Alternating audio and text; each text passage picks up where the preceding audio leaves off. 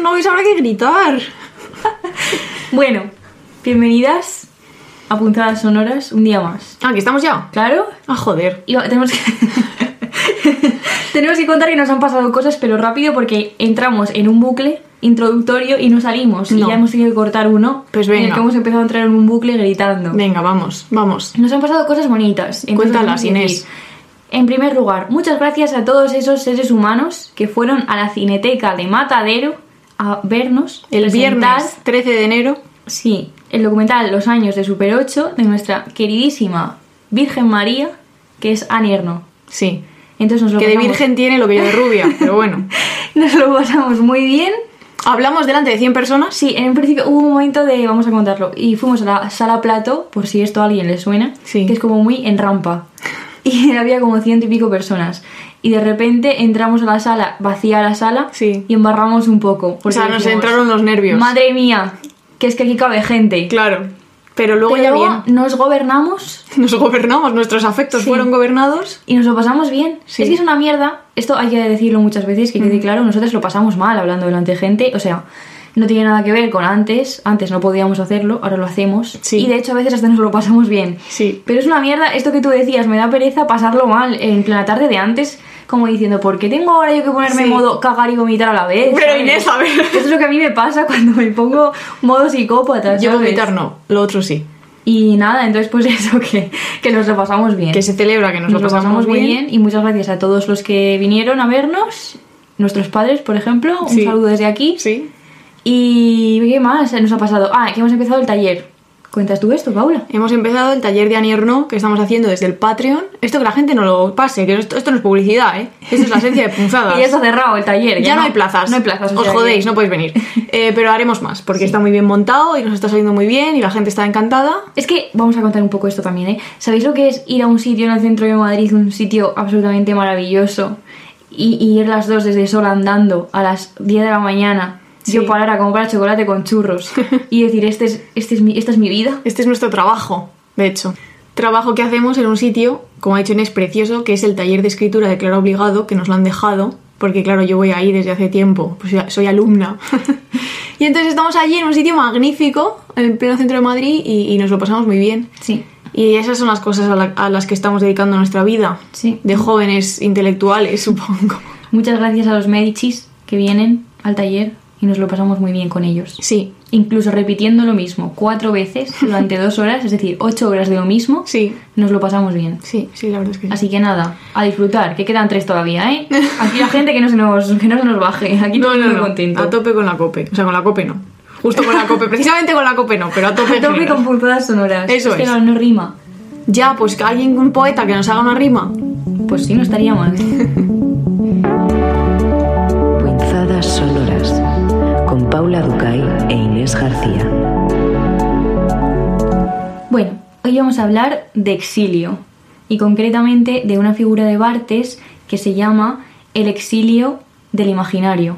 ¿Se llama así? De lo De imaginario, lo ¿no? imaginario. No Estaba sabe- dudando con el artículo. Claro, De lo imaginario, juraría imaginario con mayúscula. eso es. No vamos a abrir el libro porque haríamos ruido y no queremos hacer ruido. Inés no me deja ni moverme en la silla. Claro, porque si no suenan cosas. Vale, Aparte vale. de que suenan las campanas y eso no lo puedo frenar, Claro. pues la silla no. Entonces, Bartes, en la figura de exilio, dice: Al decidir renunciar al estado amoroso, el sujeto se ve con tristeza exiliado de su imaginario. Está triste. Sí que está triste. y para explicarlo, antes de explicarlo, vamos a, a seguir con Bartes. Dice también, imaginamos que Werther, que Werther es su señor del que habla todo el tiempo, Todo el rato, el puto ayer le Werther. dice a, Pa- a Paula, iba a llamarte no sé cómo, tío, Pamela. Has dicho ayer le dice a Paula, ¿eh? Ten cuidado con las conjugaciones. Vale, ayer le dije a Paula, tía, tendremos que leer esta historia de Werther y Carlota, ¿no? Mm. Porque sale todo el rato y es de Goethe. Es de Goethe. Entonces lo vamos a leer. No hoy, ni mañana, ni pasado. Arroba alianza, que nos mande un ejemplar. Ah, pues mira, Pues no estaría mal. no estaría nada mal, ¿eh? Mm. Bueno, imaginemos que Werther hubiera renunciado a suicidarse, porque spoiler, se suicida. Si imaginamos que no, solo le hubiera quedado dos opciones, porque bueno, su suicidio está relacionado con eh, que ha tenido una ruptura amorosa o algo malo le ha pasado con Carlota, que es su amada. Una Charlotte. Sí, entonces, si no se hubiera suicidado, solo hubiera tenido dos eh, posibilidades. Una hubiera sido el exilio geográfico, es decir, alejarse de Carlota físicamente, pero esto ya lo ha hecho y no ha funcionado. Y otra opción hubiera sido el exilio de la imagen o, dice Bartes, terminar con esa energía delirante que se llama lo imaginario. Y en ese momento comienza una especie de largo insomnio. Para explicarlo ahora, Bartes hace referencia a esta situación traumática y terrorífica, en mi opinión, de cuando rompes con una persona, o bueno, no tiene por qué ser una ruptura eh, amorosa, como siempre, aquí ya vamos a decir que aquí la amistad, amor, amistad. Todo esto Se ha igual, entendido, sí. todo igual de importante. O dejas de tener relación con una persona, tienes que lidiar con su ausencia. Y esto es la- el imaginario que has construido sobre su ser, es el imaginario del que hablaba antes, ¿no? Porque puede que ya no veas físicamente a la persona, ¿no? O que esté lejos geográficamente, pero eso no impide que esté absolutamente presente todo el tiempo a través de su imaginario. Claro. Y Bartes dice que ese es el precio a pagar, ¿no? Cuando te despides de alguien. La muerte de la imagen contra mi propia vida. Y como siempre un dramático. Un dramas, mi niño. Sí es. Y dice que la pasión amorosa es un delirio, pero que no es extraño porque todo el mundo habla de él. De hecho, nosotras tenemos un podcast un poco sobre él, o sea que todo el mundo habla de él. Y lo que es enigmático es la pérdida de ese deli- delirio. ¿Dónde entro cuando eso no está, no? ¿Se entra en qué? Dice él. En la nada. Y pues claro, pues sí, en la, en la, en la P punto mierda. Eh, y entonces, ¿qué, que te ha hecho mucha gracia esto? Sí, muy bien. sigue. Hay un duelo real que muestra que el objeto amado ha cesado de existir, ¿no? El objeto no está ni muerto ni distante. Un momento. Esto me parece súper Mm. bueno que lo relacione con la muerte directamente porque es que literalmente... Es que literalmente es como una muerte. Es que literal. Yo, que la gente se mete conmigo porque me costó tres años superar una ruptura. ¿Quién se mete contigo que lo acuchillo? Sí, hay mucha gente que es como, pero todavía sigue esta chica con esto. Pues claro que sí, ¿sabes? De repente una persona sea como que se ha muerto, que no se ha muerto, ¿me entiendes? Pero su imaginario, Hmm. por eso me parece muy buena esta figura, porque claramente su imaginario muere. Claro. Claro, entonces, soy yo quien decide que esa imagen tiene que morir. O sea, cuando algo no te está sentando bien, es mejor cortar con ello. Esto lo sabemos aquí en Punzadas. Apoyamos las rupturas, de verdad, en Punzadas, a pesar de lo que ahora vamos a decir a continuación. Eh, y también creemos que hay otro tipo de decisión que se da más adelante cuando tú ya llevas bastante tiempo un poco atontada con esta, este imaginario que ha muerto, pero tú sigues habitando en él, que hay un momento en el que tienes que decir, bueno, ya vale, ¿no? Voy a dejar de habitar este imaginario, voy a seguir pa'lante. Entonces te pones a Bad Bunny, llamas a las amigas. Neverita. Sí, te pones neverita, te haces un eyeliner plateado, como el que me regaló Inés a mí en Nochevieja. Qué chulo es. Chulísimo, y ahí ya se sale, y se sale de todo. Sí, te puede costar más o menos, pero nos parece como fundamental este decidir, ¿no? Porque las dos hemos tenido traumas. Nos tiene situaciones, sí. Sí, en las que eh, claramente hay un punto como de inflexión después de mucho dolor en el que dices, a ver, ¿sabes? O Como sea, que- no puedo quedarme aquí para siempre porque Sí. esto puede ser eterno. Porque eso puede, eso pasa, ¿eh? puede pasar. Sí, sí. Eso del tiempo todo lo cura es No. como verdad. Pero al mismo tiempo, si tú no haces un esfuercito, el tiempo tampoco. lo suaviza quizá, pero Mm. también puedes, en fin, es que claro, yo me, este- esta figura me, por lo que sea, Te punza. me punza, sí. Sí. Y eh, dice Bartes que en esta situación sufrimos dos desdichas contrarias. Una es sufrir porque el otro está presente, está plenamente presente a través de su imaginario, y al mismo tiempo entristecerme porque está muerto, tal y como yo lo amaba, ¿no? Esto también tiene que ver con una cosa que dice Bartes mucho, que es lo de los pronombres. Ya no estaría el pronombre en segunda persona, sino que solo podrías hablar de él en tercera persona, con lo El cual... pronombre triste. Tal cual. y hay una dificultad, ¿no?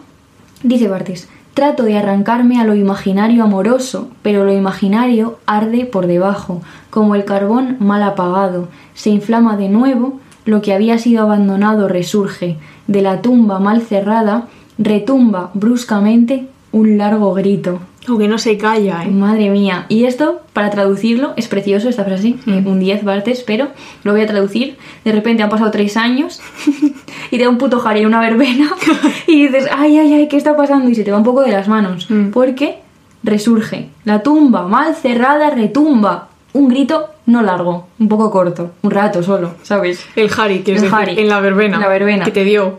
Me dio. Pero luego te ubicas y dices, pero qué coño, ¿sabes? Como que el imaginario, incluso cuando ya eh, no piensas en él, no lo habitas ni nada, de repente un día obviamente puede volver. Claro. Es que es inevitable Claro, esto. pues esto, leí el otro día un hilo en Twitter de una chavalita, que no sé si es verdad lo que cuenta, porque igual, no sé si era psicóloga, pero bueno, a veces todo lo que dicen los psicólogos no es verdad siempre. Hay cada psicólogo en Twitter. Ya. Twitter psicología, ¿eh? Un sitio. Yo no me aventuro ahí. Yo solo en Twitter lit. Y. Twitter Twitter lit, bro, claro, con los poetas. Entonces, eh, decía esta chica que mm, esto que nos pasa a veces cuando ya pasa un tiempo te creías que lo habías superado y de repente, ¡pa! Una hostia Mm. Emocional. Esto no quiere decir que no hayas superado a la persona. Claramente, ese es, ese es mi. Esta es mi, mi posición en el mundo. Muy bien. Es esta.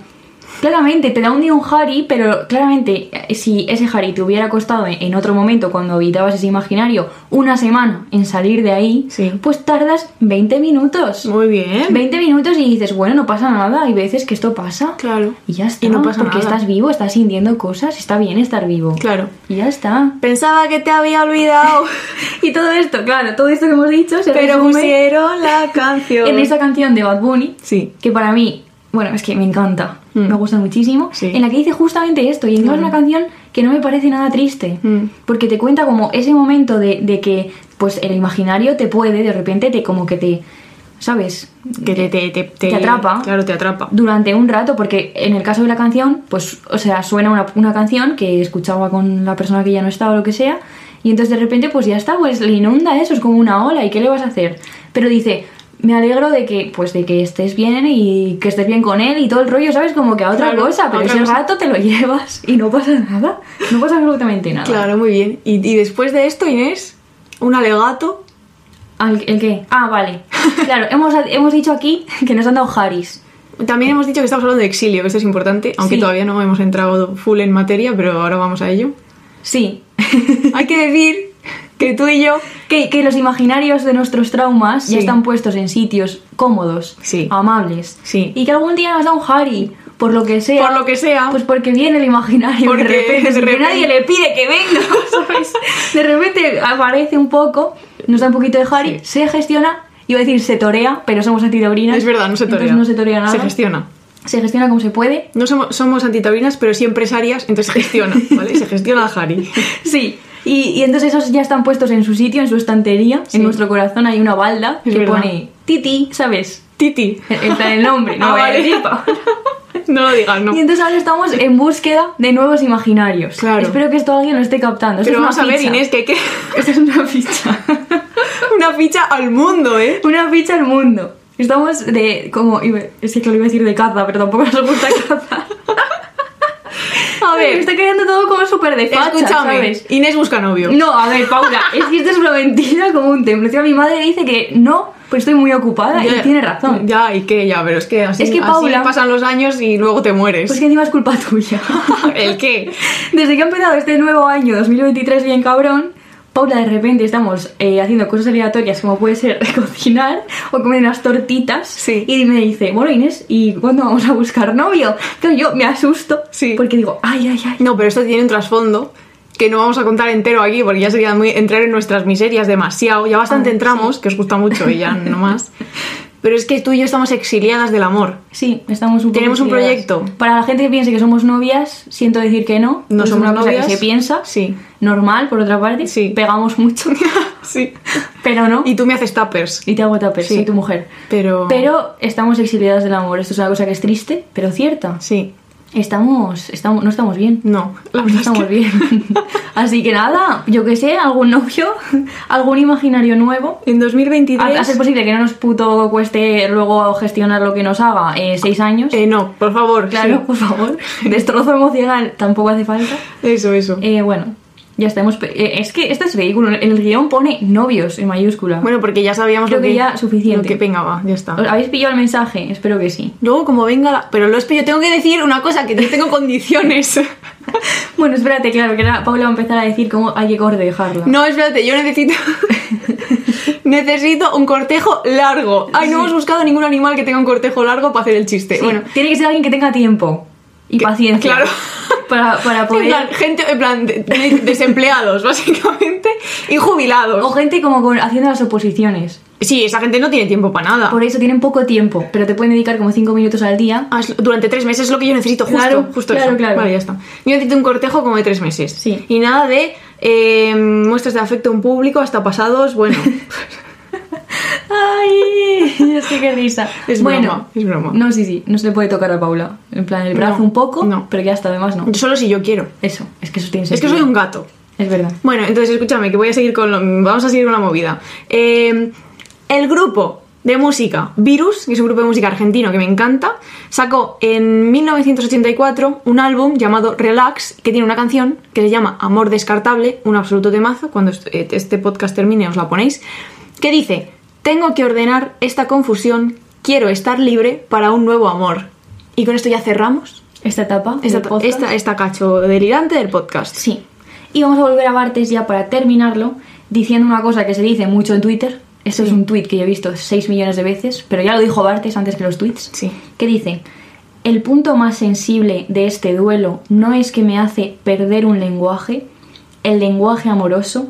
Se acabaron los te amo. Yo he dicho poco te amo, ¿eh? me parece un cursilada. Es horrible. A mí que nadie me diga eso. Están pasados como cinco años, cinco años y luego ya, ¿sabes? Ah, es que ni siquiera, es como que nunca va a caer bien eso, no, ¿eh? no. En fin, para que no decaiga este buen ambiente que tenemos aquí ahora mismo, vamos a poner un audio que es seguramente uno de los audios más bonitos y mejores que nos han mandado nunca, Sí. que es de... Mer... Mer- ¡Ah! Iba a decir Mercedes. Siempre nos pasa esto. ya, Mer, Mer, Que Mer. es nuestra amiga. Nuestra amiga. ¿Quién? ¿Qué? Ay, no sé hoy cómo eh, No, las palabras. no, estás estoy poco bien. concordante. En fin, que es nuestra amiga, pero sobre todo es una experta en Simone Bale. Es ministra de Simone Bale, así la llamamos. Y le hemos pedido, ya que vamos a hablar de un librito de esta filósofa, le hemos pedido que nos mandara un audio y nos ha mandado un audio y es precioso. Y lo vamos a ¿Qué más escuchar. vamos a decir? Pues venga, adelante, Amer. Simone Bale se vio obligada a abandonar París en junio de 1940. Fue un exilio forzoso, provocado por el endurecimiento de la guerra. Después de aquello, nunca volvió a su ciudad. La filósofa que escribió Hechas Raíces denunciando el desarraigo social y espiritual que provocaba el capitalismo o la colonización, ahora presenciaba cómo miles de personas se veían abocadas al abandono absoluto de sus vidas. Sin embargo, el exilio de Simone Bale no terminó ahí. Fue un exilio incierto, sin un objetivo claro al que dirigirse. La primera parada llegó en septiembre de ese año, Marsella. Era en aquellos momentos una ciudad de flujos y esperanzas. Quienes intentaban salir de la Europa en guerra tenían que pasar por allí. Es decir, Marsella era el lugar del éxodo comunitario por excelencia. Por desgracia, para Simone Bale era el lugar de la espera. Ella no se conformaba con tener su cuerpo a salvo. Su mente estaba en otro lugar. Necesitaba unirse a la resistencia. Los casi dos años que pasa en esa ciudad costera los entrega en cuerpo y alma al activismo político y a la escritura, tanto de ensayos filosóficos como de cartas a sus amistades, que se recogen en La agonía de una civilización y otros escritos de Marsella, editado en Trota. Esos años también los dedicó a configurar lo que llamó Proyecto de una formación de enfermeras de primera línea. Su intención era enviarse, junto a un grupo de enfermeras, al frente de batalla para acompañar a los soldados franceses. Por supuesto, esto no se produce nunca. Simone Bale permaneció en Marsella hasta mayo de 1942, cuando parte hacia Nueva York. Tendrá que hacerlo engañada por su familia, porque se niega a abandonar Francia. En sus palabras, necesita participar del sufrimiento del país. A su llegada, escribirá a Maurice Schumann, diciendo que separarse de Francia había sido para ella una herida incurable. Marcharme fue como arrancar mis raíces. Bueno, muchas gracias a por este audio precioso, porque además ha nombrado el librito del que vamos a hablar, que tenemos también que agradecer a la editorial Trota, que nos lo ha mandado para que podamos hablar de él en este episodio sobre el exilio. Y el libro es La agonía de una civilización y otros escritos de Marsella, que es una edición de Carmen Revilla de 2022 y traducido por Emilia Bea. Eso ahí a nombrar a los traductores. Ya se me había olvidado ponerlo y luego he dicho hay que ponerlo. O sea, hay que ponerlo. Eh, y como ha contado súper bien Mer, no vamos a volver a, a dar el, el contexto de todo esto, sino que simplemente son los escritos que ella eh, escribió. Escritos escribió, mal, repetición. Bueno, ¿sabes? Como que he repetido las palabras. Ya, Paula, es que pero- está mirando con una cara. Es que no sabía si ibas a cortar o no. No, no, no. Y a Adelante, veces, ¿no? a veces- Corto. No. Vale, pues seguimos. Em, durante esto- estos dos años que estuvo en, en Marsella. Por eso, como decía Mer, es para ella un lugar de espera, un tiempo de detención. Eh, y dice en la introducción del libro, Carmen, durante el cual la pasividad se convierte en condición del pensar. Y esta etapa como también nos ha adelantado Mer, se la considera como un momento de tregua, en la que, y esto es lo que más nos ha gustado del libro, por lo que sea, ella hace un montón de amigos y se nota mucho como que consigue, supongo, pues em, frenar un poco el dolor que está sintiendo eh, a través de estas nuevas amistades y relaciones que hace y además son amistades muchas veces, muchas de las cartas, amistades pues como muy intelectuales en las que se intercambian pensamientos filosóficos y, y así muy interesantes. Y eh, queríamos recoger la dedicatoria que hace a François Ballard, que es la hija de Jean Ballard, no sé decir Jean, ¿eso era Jean o Jean? No Jean. sé. Ballard.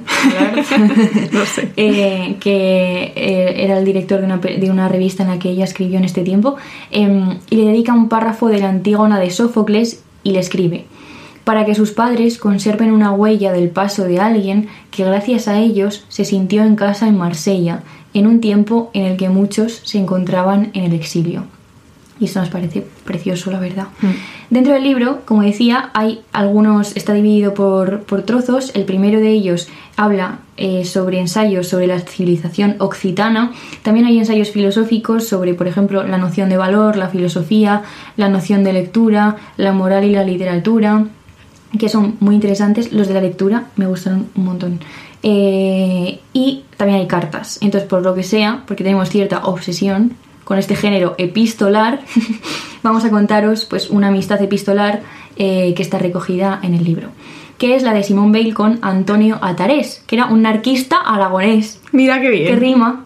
Sí. Antonio. Tarés, el anarquista aragonés. Sí. y lo interesante es que nunca se conocieron y ella le conoce gracias a otra persona, que es Nicolás Lazarevich, que había compartido prisión con algunos refugiados españoles.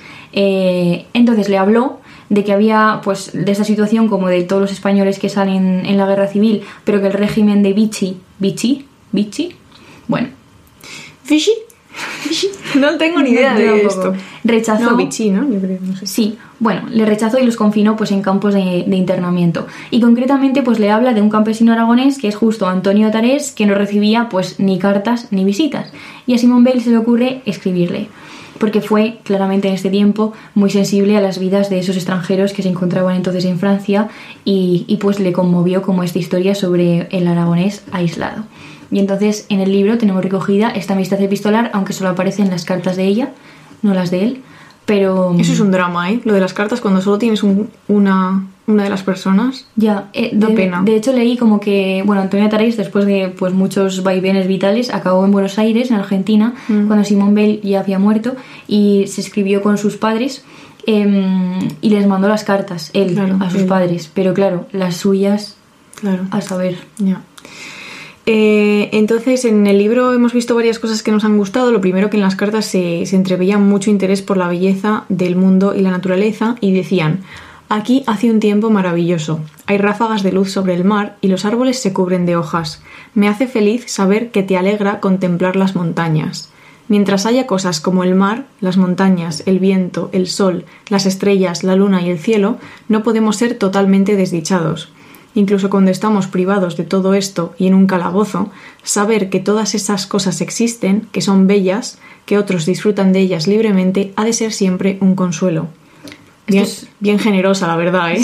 es súper chulo porque además eh, ella como que mm, él era campesino y Simón Bell empieza a trabajar en este tiempo como en a vendimiar y se va le cuenta estos viajes como a, a regiones así em, pues donde hay campo y agricultura y así. Y como que se encuentran muy bien en este contemplar la naturaleza y ella es consciente como que no todo el mundo eh, pues eh, entiende o sí, tiene esta esa sensibilidad sensibilidad. y como que se encuentran ahí, ¿no? Y, y es súper bonito como hablan de estas cosas siempre o le escribe acerca del de, eh, el- mar Mediterráneo y, es súper bonito. Sí, y ella también lo que hace es enviarle a él muchas cosas que necesita, ¿no? Porque se preocupa por sus necesidades materiales y le envía pues de todo, libros, mm, fragmentos literarios, mantas, incluso le envía dinero, ¿no? Que es como, bueno, le envío dinero a alguien que no me conoce y que, que puede ser un poco raro, pero como que ella tenía una concepción del dinero que es como no es, no es que yo te lo esté dando, sino que yo no lo necesito, por tanto debe fluir hacia ti, que es bastante bonito. Y, y dice, me gustaría que el dinero fuese como el agua, que fluyese hacia donde hubiera poco. Que la verdad, sí, Tal cual, ¿eh? Sí. Es que el dinero podría ser agua. debería. Eh, y bueno, pues mm, fraguan una verdadera amistad, ¿no? A través de las cartas. Se nota que las primeras son como más formales y luego pues se va relajando la cosa. Y le dice también una frase muy bonita que es lo que deseo para ti es que seas libre y feliz en cualquier rincón en el que puedas estar. Pues claro, lo que queremos para todos nuestros panitas. Sí, es la eso. verdad que es súper chulo en las cartas, son muy, muy chulas. Aunque da un poco de pena que nunca llegaron a conocerse. Mm, nunca. Porque es que la vida era complicada y no se pudo. Sí, pero bueno, os animamos mucho a leer estas cartitas, nos han gustado un montón y también la parte de, de los ensayos filosóficos, así que son como fragmentos cortos, cortitos, eh, muy interesantes, de temas muy diversos, la verdad que nos Un ha 10. gustado mucho. Así que muchas gracias a Trota de nuevo, lo hemos disfrutado mucho. Y Bien. ahora vamos a hablar de otra mujer Otra mágica, mujer, es que sí. solo hablamos aquí de gente mágica, la verdad. Y es... Es que no lo quiero pronunciar, ya estoy como una psicópata. Que no, que Venga, la, la es- pronuncio, sí, pero que es esto es fácil, es facilísimo. fácil. De la analfabeta y el exilio de Agota Christoph. Bien. Christoph. Christoph. Christoph. Y vamos a contar un poco el contexto. Eh, era otoño de 1956 y se había producido un levantamiento del pueblo húngaro contra las políticas impuestas al país por la URSS, la Unión Soviética. Sí, señor. La revuelta comenzó pues con una protesta estudiantil en la capital y más tarde se acabó extendiendo a todo el país. Entonces, desde la Unión Soviética se toma la decisión, por lo que sea, de aplastarla. Sí, nada de negociar. Nada. Boom, boom, boom. Y el, ah, ejército soviético pues invade Budapest y se lía ahí la de Dios Cristo. Sí. Básicamente. Eso pone el guion. Sí. Que se lía la de Cristo. Y hay 200.000 refugiados que salen del país, entre ellos pues la protagonista de la historia que vamos a contar, que es otra vez Agota Christoph. Que en ese momento, cuando cruza la frontera a pie con su marido y su hija de cuatro meses, tiene 21 años. Llegan a Austria, más tarde les acogerán en Suiza y allí ella pues comienza a trabajar en una fábrica de relojes. Sí. Y La analfabeta, que es, un librito muy corto que está editado en Alfa Decay, eh, tiene también una reflexión muy interesante sobre el exilio y la lengua, en plan el idioma. Porque dice, uy, un coche que pasa. dice Agota Christoph, me dejé en Hungría mi diario de escritura secreta y también mis primeros poemas. También dejé a mis hermanos, mis padres, sin avisarles, sin despedirme de ellos, sin decirles adiós. Pero sobre todo, ese día, ese día de finales de noviembre de 1956, perdí definitivamente mi pertenencia a un pueblo. Y claro, una de las cosas que nos permiten pertenecer a un pueblo es la lengua que hablamos, ¿no? Que esto habla Agota, Christ- Agota Christoph porque dice que cuando se exilian a Suiza empieza para ella una especie de lucha por conquistar la otra lengua, la lengua francesa, que de alguna ma- manera está como en lucha con la lengua húngara, porque ella se está olvidando del húngaro y está teniendo que aprender francés a la fuerza, y para ella el francés es una lengua enemiga que sin embargo tiene que adoptar porque ella quiere ser escritora, ¿no? Y de hecho cuando dice que cuando va a trabajar a la fábrica de relojes, que tiene una rutina bastante dura de levantarse a las 5 y media de la mañana, a las 6 y media coge el bus, se va a la fábrica, ta, el- lo bueno, digamos, del trabajo en la fábrica es que era tan mecánico que le permitía escribir poemas eh, con la cabeza y luego transcribirlos cuando llegase a casa. Y un día que llega de la fábrica, su hija, eh, que la que era bebé cuando cruzaron la frontera, se pone a llorar porque no entiende cuando su madre le habla en húngaro. Y otro día llora porque su madre no entiende cuando la hija habla francés. O sea, un drama, un drama. Y Agota Christoph, que había aprendido a leer con cuatro añitos y que pasó su juventud escribiendo obras de teatro para ganar un poquito de dinerito en el internado donde estudiaba, un internado público sin muchos recursos, se había convertido de repente en una analfabeta, que es fuerte. Pero todo acaba más o menos bien, porque escribe eh, una novela que seguro que muchas habéis leído, que es El Gran Cuaderno, que luego se, se- la trilogía se compila en Klaus y Lucas, que está editada en Libros del Asteroide en España, y se traduce a muchos idiomas, y bueno, pues ella se convierte en escritora.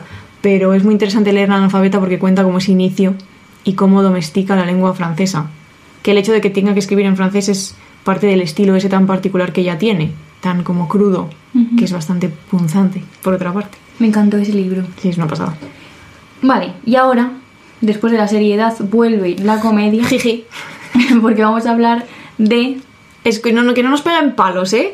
Porque es que hemos hablado de como exilios serios y ahora vamos a hablar de otro exilio moderno, un exilio muy, muy, muy, muy, muy actual. Que no, no es que nosotros lo conseguiremos un exilio, No. sino que es- les llaman Royals in Exile.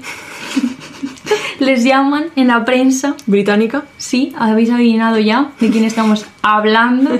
Sí, de Harry y Meghan. Sí.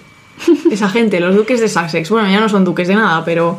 No sé lo que son. No pero lo hemos visto un poco, yo no lo he visto entero porque ya lo acabé hasta el... Coño. Sí, el documental de Netflix. Y estamos enfadadas. Mm. Esta es, esta es nuestra respuesta. Primero, porque hemos visto noticias. Esto, bueno, por partes, ¿eh? Primero vamos a hablar del tema que más me indigna, que es, em, hay artículos en los que antes de que ellos se exiliaran definitivamente, eh, se decía, bueno, solo tienen dos opciones.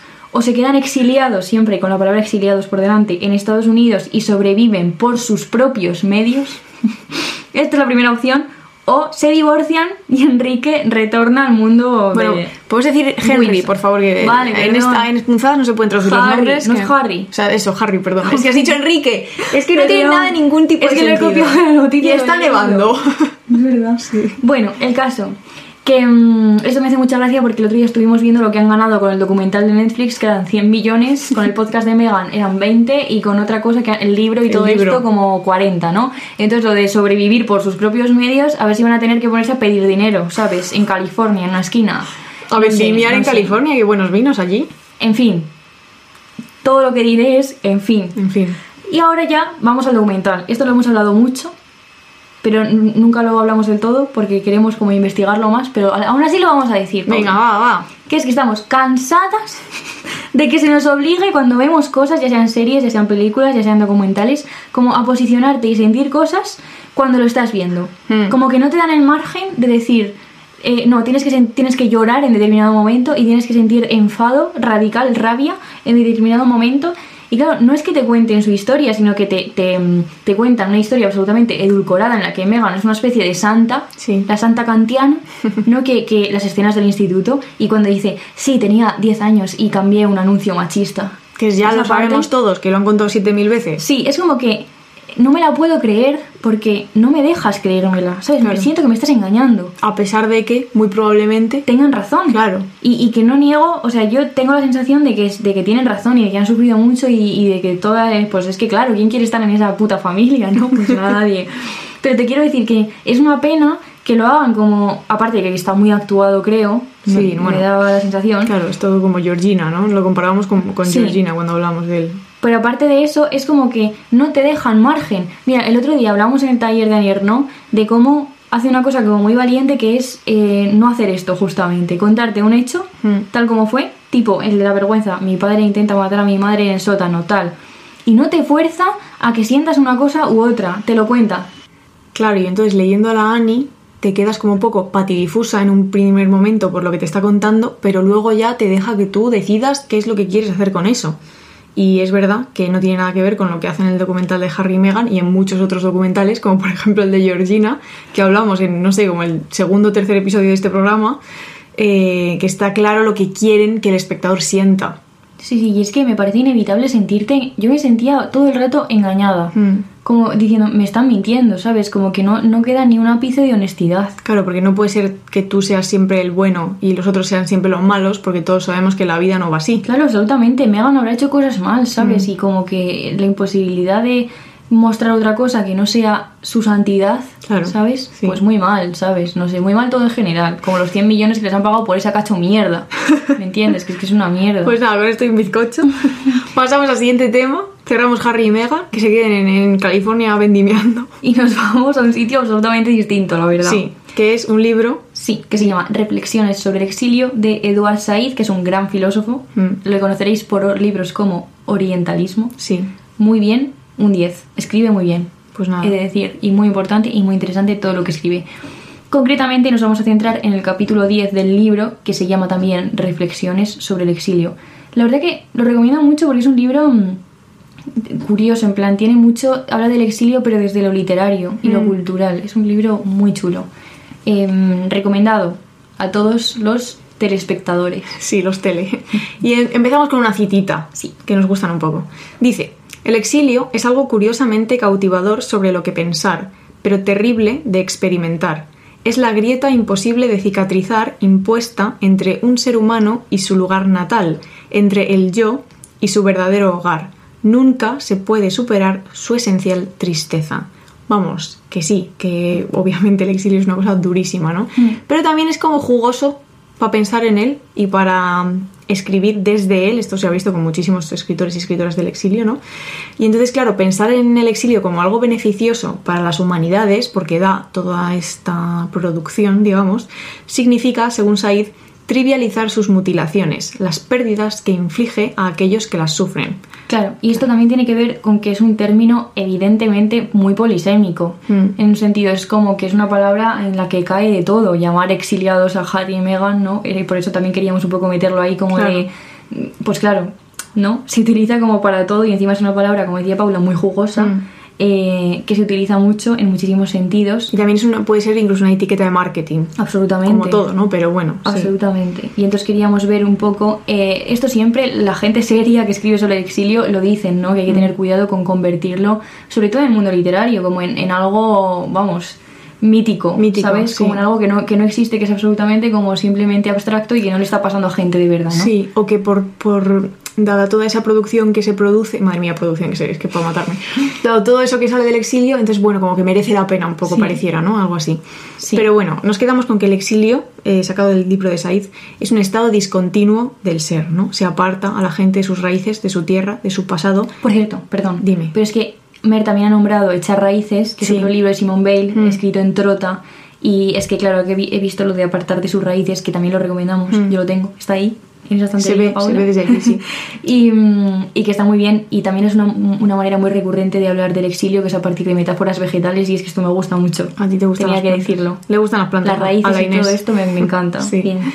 Eh, bueno, pues entonces quien se exilia, ¿no? Tiene una pérdida de contacto con la firmeza y la satisfacción que te da la tierra, ¿no? Que te da pertenecer a un lugar. Y volver a casa es imposible, incluso cuando vuelves, porque ya no eres la misma persona, ¿no? Esto les pasa a escritores. Max Aub. Por ejemplo, exactamente. Y entonces una idea, que hay que, que- que quedarse con ella, es que el exilio no es una cuestión de elección, obviamente, ¿no? Uno nace en él o le sucede a uno. Pero es verdad que el exiliado se puede negar a mantenerse al margen, simplemente como lamiéndose sus heridas, eh, y hay que aprender cosas del exilio, ¿no? O sea, el Said dice, él o ella, el exiliado o la exiliada, deben cultivar una subjetividad escrupulosa. Sí, y eh, esto lo, lo explica en la parte final de, de este capítulo 10 y dice que un ejemplo de esta subjetividad que a él le parece que puede cultivarse es Theodor Adorno. Theodor, Theodor. Es que se apellida Adorno, Adorno. que es un adorno, ¿sabes? Como de Navidad. Yo en mi cabeza en la carrera como que no le leímos mucho, pero Mm. al mismo tiempo era como que se me quedó esto de cuando él hablaba ya era como una tesis doctoral. sí, es verdad. y me apetece como mucho leerlo, ¿no? Pero al mismo tiempo como que... mm, ¿Cuándo ¿sabes? coño vas a.? Sí. Es que antes me ha falta tiempo, Y Inés ¿eh? de repente empieza, bueno, habrá que leer a Lacan, habrá que leer a Adorno y yo. Sí, cariño, espera, que, espera, eh, que abro nuestra agenda. Un Es momento. que además lo de Lacan fue, es- fue como gracioso. Sí. Estaba yo meando en bata, con la bata de los corazones, Sí. y Paula estaba en la habitación de al lado y le dije, tía, hay que leer a Lacan. Y yo, ajá. y anoche repetí la hazaña diciendo, tía, hay que leer a Adorno. Y la- Pero las hazañas no se cumplen. En fin, eh, como muchas ya sabréis, es un filósofo y, crito- y crítico judío alemán que se exilió eh, a Estados Unidos, ¿no? Y Creo que sí que, ¿no? La mayoría es la, de la escuela, escuela de Frankfurt, sí. se- sí, no lo sé, no vamos a decir cosas que no sabemos. Es que somos filósofos, pero tampoco mucho. Pero solo a ratos, chicos, solo cuando preparamos bien las cosas. Bien, pues Said eh, se centra en su obra maestra que se llama Mínima Moralia, que es una autobiografía escrita desde el exilio. De hecho, el subtítulo es Reflexiones desde la vida dañada. Básicamente, las ideas fundamentales es que toda vida está constreñida como en formas preconcebidas, podríamos decir de alguna manera categorías para entenderlo de otra forma. Son hogares, ya se lo llama, prefabricados, o sea, todo lo que dice uno o piensa, todo lenguaje es una jerga, todos los objetos son mercancía, están en venta. Entonces, la misión intelectual del exiliado es justamente rechazar este estado de cosas, el hecho de que todo esté preconcebido, prefabricado. Madre mía, qué de R's. Sí, Que de R's en una sola palabra. Ah. Solo, en realidad solo dos, ¿no? Pero como, bueno. Hay que mantenerse lejos de estos hogares prefabricados de casa, ¿no? Mm. Dice Said, con el fin de contemplarla con el desapego del exiliado. Damos por hecho un hogar y un idioma, que se vuelven naturales. Esto nos recordaba un poco a Bourdieu, ¿no? Al habitus, en el sitio o el juego en el que naces y no, no te planteas como que se vuelve natural, parece que has caído ahí porque es lo único que existe, ¿no? Mm. Y eh, esto hace que haya suposiciones que se convierten en dogma y en ortodoxia. Entonces, la idea es romper un poco con esto, ¿no? Y dice Saiz, el exiliado sabe que en un mundo secular y contingente los hogares son siempre provisionales. Las fronteras y las barreras que nos encierran en el marco de la seguridad del territorio familiar también pueden convertirse en prisiones y con frecuencia son defendidas más allá de la razón o la necesidad. Los exiliados cruzan fronteras, rompen barreras de pensamiento y de experiencia. Y claramente aquí también tenemos un deseo que subyace siempre de trascender los límites nacionales o provinciales y una oposición al nacionalismo, entendido que lleva luego a ¿A qué lleva? Las cositas. Al totalitarismo y a los Es que claro, si nos va, se nos va la pinza defendiendo la patria, porque estamos muy, muy arraigados, pues es un problema. Por lo que sea, es un problema. Sí. Y entonces hay una especie de cuestión positiva, aunque nos resulte un poco extraño hablar de los placeres del exilio, ¿no? Que es ver el mundo como una tierra que permite adoptar una mirada original, porque claro, eso como que se rompe ese pensamiento que comentaba Inés de que todo lo que yo he vivido y he mamado desde niño es una verdad única y absoluta y una manera de ser en el mundo única y absoluta y de repente hay mil maneras más. Mm. Sí, o la lengua. Eh, lo que has contado tú de, de Cristo, es un muy buen ejemplo, ¿no? Lo que supone solamente con un aspecto, con la lengua, lo que supone de repente la ruptura y el darte cuenta de que tu lengua ya no te sirve. Porque claramente no es la única que existe, ¿no? De hecho, una de las frases al principio del analfabeta es algo así como no me habría nunca imaginado que pudiese existir otra lengua que la mía cuando ella era pequeña, ¿no? Y de repente pues hay 7.000 más que tú no controlas. Totalmente. Y otra cita que os traemos que dice... Escuchadla bien, porque es muy buena. Eso. La mayoría de la gente tiene conciencia principalmente de una cultura, un escenario, un hogar. Los exiliados son conscientes de al menos dos, y esta pluralidad de miradas da pie a cierta conciencia de que hay dimensiones simultáneas, una conciencia que, por tomar prestada una expresión musical, es contrapuntística. Qué bien la he leído, ¿no? Muy bien, Me gusta mucho leer. Desde que hacemos esta mierda, tío, leer en voz alta. En el, en el taller de Nir, no, a veces cuando pedimos voluntarios para leer las citas, la gente se queda callada. Yo, pero, pero si es lo mejor del mundo, leer en voz alta, así como, como calmadito, ¿no? Mm. Como abriendo mucho la boca, que a veces no lo hacemos, a veces no vocalizamos una mierda. Sí, y por investigar un poco más sobre esta concepción, digamos, positiva del exilio, ¿no? O esta mirada que lo convierte como en una manera concreta de construir una comunidad, de estar en el mundo y de, mm, y de entenderte con los demás y con los demás que no son como tú, con los otros hogares, como lo llama Adorno. Eh, tenemos un audio de... de Irene Ortiz. Sí. esa sí que es filósofa de verdad. es ¿eh? filósofa de verdad. Y fue nuestra profe en la carrera que estaba haciendo la tesis en ese momento, ahora ya la ha acabado porque es listísimo. Sí, la verdad es que es listísimo. Es listísimo de verdad. Y ahora lleva a Filco. Lleva a Filco, la sección de filosofía. Sí. Y nada, estamos muy contentas porque... Porque sí. Porque es Irene. sí, de poner su audio y de que escuchéis a, una filósofa. A una, a una real filósofa. Sí, y os animamos mucho a que la leáis si tenéis oportunidad. Que seguidla en Twitter y todas esas cosas. Claro. Adelante. Hola chicas. Bueno, a raíz de lo que hablaba con Inés, pensaba en cómo la fórmula por la cual Dios crea a Adán y le entrega una tierra de la que luego lo expulsa puede entenderse como la fundación de un primer exilio que convierte al hombre en un extranjero residente en la tierra que habita. La propia expulsión del Edén supone la errancia del hombre que no puede volver a encontrar sobre la tierra su lugar propio. En este sentido, esta separación de la tierra que se encuentra a la base de la ciudad bíblica hace vacua cualquier forma de autoctonía. El paradigma del exilio, que se puede formular como un salir de, atravesar por y entrar en, aparece en la Odisea, donde no es solo el relato sobre el viaje del retorno de Ulises, sino sobre todo una narración de la hospitalidad que Odiseo recibe en ese viaje. Lo que delata la condición de exiliado de Ulises es la búsqueda de refugio que, como nos muestra Homero, habla bien o mal del anfitrión, del que ofrece o niega hospitalidad al que lo necesita.